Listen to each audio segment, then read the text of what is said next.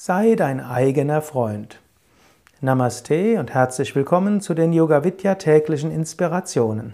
Krishna spricht in der Bhagavad Gita, sechstes Kapitel, fünfter Vers. Der Mensch möge durch das Selbst nur erhoben werden, er erniedrige sich nicht selbst, denn allein das Selbst ist sein Freund und allein das Selbst ist sein Feind. Sei dein eigener Freund. Lerne es, mit dir selbst freundlich umzugehen. Jeden anderen Menschen kannst du verlassen oder jeder andere Mensch verlässt dich auch, aber mit dir selbst wirst du ständig umgehen müssen. Bis zu deinem Tod bist du mit dir selbst zusammen und die Yogis behaupten sogar auch danach. Du wirst dich selbst nicht loswerden. Besser, du arrangierst dich mit dir selbst. Überlege, wie sprichst du zu dir selbst? Wie sprichst du, wenn Dinge schief gehen? Wie sprichst du, wenn du etwas erreicht hast? Wie sprichst du zu dir selbst in verschiedenen Situationen? Machst du dich selbst nieder oder bist du freundlich mit dir? Jetzt, wenn du jetzt feststellst, oh, ich gehe sehr schlecht mit mir um und ich schimpfe immer wieder mit mir, anstatt dass du jetzt noch mehr über dich schimpfst, weil du über dich schimpfst und noch schlechteres Gewissen über dich bekommst, weil du so negativ über dich denkst, versuche einfach den Standpunkt zu wechseln. Es ist oft die Beurteilung von etwas und weniger die Tatsache an sich.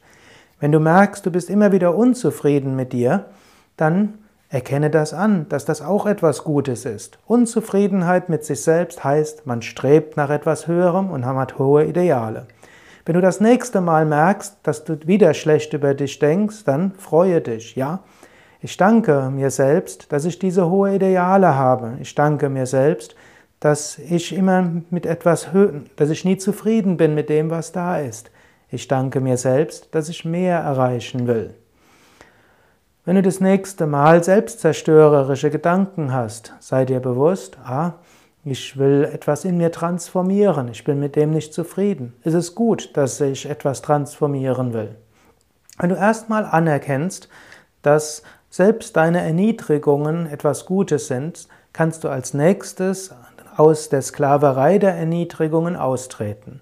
Zum einen hast du diese Vorstellung, ja, ich bin nicht gut genug und du weißt, das ist gut, dass du denkst, du bist nicht gut genug, weil das sind hohe Ideale. Zum anderen kannst du aber auch einem freundlichen Anteil dort Raum geben und du kannst sagen, ja, zum einen ist es gut, dass ich finde, es ist nicht gut genug. Zum anderen sollte ich es aber auch wertschätzen, was ich alles schon erreicht habe und wie weit ich gekommen bin. Und schließlich sei dir auch bewusst, Gott ist hinter allem.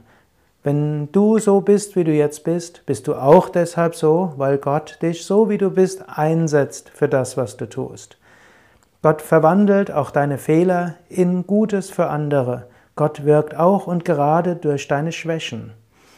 Es ist zwar gut, nach höherem zu streben und an sich zu arbeiten, aber es ist auch gut, sich bewusst zu machen, schon so wie ich bin, ruhe ich in der Liebe Gottes. Das ist ja gerade im modernen Christentum, mindestens im evangelischen Christentum, mit dem ich etwas mehr vertraut bin, so die, ja, die neue Theologie.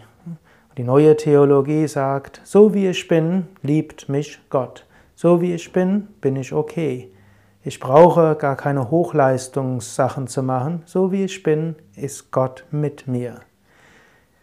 Natürlich, Yoga sagt auch, du bist auch in der Entwicklung begriffen. Aber zunächst sei dir bewusst, so wie ich bin, bin ich gut. So wie ich bin, kann ich die richtigen Dinge tun.